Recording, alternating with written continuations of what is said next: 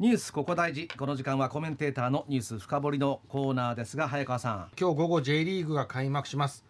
あのー、30年目の去年は日本の男子サッカーの5つのタイトルっていうのがありまして、はい、これは J1、J2、J3 の優勝ですねリーグ優勝、うんうん、それからアビスパが制しましたルヴァンカップの優勝。天皇杯の優勝。この5つのタイトルをですね全て J リーグが発足した30年前には存在しなかった、いわゆるオリジナル10と呼ばれるクラブ以外の後発の異なるクラブが占めるってこれ歴史的なシーズンだったんですよ。あ。んまりこれ報じられてないんですけどヴィッセル神戸町田ゼルビア愛媛エグシアビスパ福岡川崎フロンターレ。これ歴史的なシーズンだったんですけどもまあこれはもう過ぎたこと。で今年は優勝予想ではない今年の注目今シーズンの注目点の2つ目を紹介したいと思います。松下さんお願いします。はい。J リーグは今日 J1、J2、J3 各リーグが開幕します。3つのリーグ一斉の開幕は初めてのことだということですね。リーグ戦の大会の名称明治安田生命 J リーグから明治安田 J リーグへ変更となり J3 には J2 昇格プレーオフが新設されます。来年から再来年にかけて行われるアジアチャンピオンズリーグエリートには今シーズンの J1 上位3クラブが出場。天皇杯王者は下部大会の ACL2 に回ります。これ J1、J2、J3 一斉開幕初めてなんですね。初めてです、調べました。で去年まではですねクラブ数が少ない J3 は3月の頭にちょっと遅れて開幕していたんですけども今シーズンは J1、J2、J3 とも20のクラブずつ38節のリーグ戦になったという数が揃ったことで一斉開幕になったということなんですね。あの J1 が20クラブになるっていうのはコロナ禍の特例を除くと初めてみたいです、ね、そうなんです初めてなんですよ。はい、なぜなんでしょうか？あのこれですねあの J リーグが一昨年の12月に打ち出した長期戦略というのがありまして、はい、60のクラブが地域で輝く、それからトップクラブを伸ばしていくという2つのビジョンに沿ったものでそれで J1 を今今よりも2つ増やして20にした方がいいというふうに考えたということなんですよね。ただこれまあちょっと考えるとですね J1 の中の力がないクラブ、うん、まあ、J1 に上がる力がないって言った方がいいですかね。うん、そうね。そういうクラブが J1 に上がってきて、うん、J1 全体のレベルというかクオリティが下がるような懸念もあるんですけど、そのあたりはどうなんですかね？これね私も同意見なんです。実はあのにトップリーグが20あるのはサッカーではイングランドのプレミアぐらいでそれ以外のスペインとかイタリアとかは18なんですよね。なんで私も同意見なんですけども J リーグの野々村チェアマンはクラブの売り上げで15番目から25番目ぐらいのクラブは昔は J1 にいるか J2 にいるかで年間の売上規模に大きな差があったがその差がなくなってきている、うん、そこは現場に投資できるところで競争力で十分保管できるだろうというふうに見ています。ということなんですよね。なるほどね。えー、トップクラブっていくつくらい？これですねあのチェアマンは明示してないんですけれども、えー、今の J リーグは10位までに入るとそれなりのお金賞金とか配分金がもらえる構造にしているそうで、うんうん、10の枠を25のクラブで競ってもらえる、まあ、10がトップクラブと。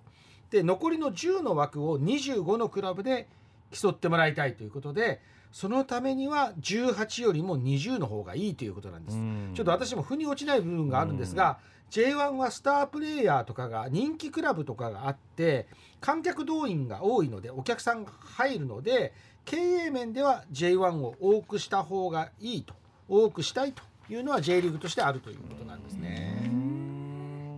あの野々村チェアマンが言うところの15位から25位のクラブ、うん、そこにアビスパとかサガンとかは入ってるってことなんですかね。入ってます。入ってます。す。でにですねすすべてのクラブの情報が公開されています。2022年度。一昨あの一昨年度になるんですが J リーグ60クラブの売上高で見ると、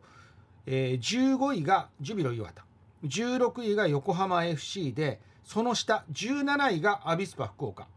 28億3000万円です。で18位がサガン鳥栖で27億 6000, 6000万年間の売り上げです、うん、以下湘南ベルマーレベガルタ仙台アルビレックス新潟大宮アルディージャジェフ千葉というふうに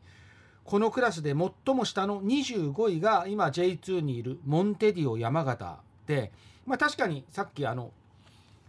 チェアマンが言うように J1 にいるクラブや J1 を経験した J2 クラブがほとんどということです。ちなみに1位の浦和レッズの売上規模は80億円ありますのでちょっとアビスパの3倍ぐらいやるということで、まあ、トップクラブ中のトップクラブにということになるわけですね。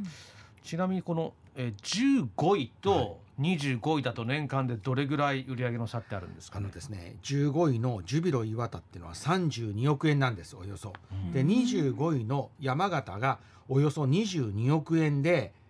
約10億円の差があります。ただですねこの25位のモンテディオ山形と17位のアビスパ福岡の差は6億円ちょっとなんですよ。うんということなので野々村チェアマンはこの6億円ぐらいの差は競争でか J1 に稼げる J1 に行こうそのためにこう選手の強化費をこうしよう育成をこうしていこうという競争でカバーできる競わせることでクリアできるというふうに見てるみたいなんですよね。もともと J リーグってなんかこうみんなで各チーム力を合わせてね、はい、成長していこう伸びていこうっていうイメージが強いリーグだったんですけど、はいね、まあ、競争っていうんですか、はい、ちょっとこう違う方向に舵を切ったって言いますかね、ね、競争の方にね。そうなんです一昨年そういうふうにしたんです。そこは間違いないところなんです。あのただ下の方のクラブをサポートする仕組みというのも残すんですけども競争というものが前面に出てきた、うん、あの下位クラブを支える例としては例えば去年アビスパが優勝したルヴァンカップは今年から J2、J3 を含めた J リーグ全60クラブが参加する形に変わったんですけども、うん、1回戦や2回戦は J3 のホームに J1 のビッグクラブがやってくるっていう対戦もあるんですよ。例えば4月24日にガイナーレ鳥取鳥取市に浦和レッズがやってくるんですよ。これね鳥取大変なことになると思います。浦和本当たくさんのサポーターをアウェーに連れてくるんですけども J3 の鳥取にとってはジャイアントキリングのチャンスだし、うん、経営面で見れば多くの観客を集めることができます、うん、非常に売り上げが立つわけですよね。なるほど。だからこういう仕組みも J リーグは残しているというところなんですよね。えー、それ以外の今年の見どころっていうと、はい、あの J3 にもこれ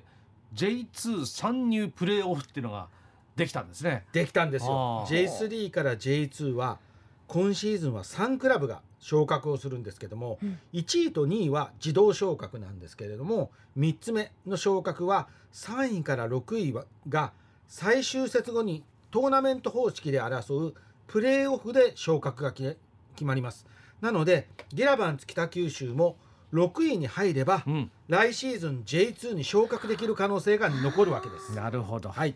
ちょっとその J3 も熱くなっていく ということなんですね。はい、あこれはもうギラバンツにとっては喜ばしいというか。そうですね。歓迎なんですけども、うん、本当はねお伺いしてお話を伺いたかったんですけれども、広報を通しまして、ギラバンツ北九州の石田俊一ギラバンツ北九州の石田真一社長のあのお考えコメントをあの取材しておりますので、松下さんお願いします。はい。一斉開幕はポジティブに受け止めています去年は J3 のみ開幕時期がずれていたことで J リーグ全体の開幕の機運に乗り切れていないと感じていました。今シーズンは昇格の可能性が6位のクラブにまで与えられたことで昇降格争いのプラスの側面によって J リーグの活性化につながると考えている。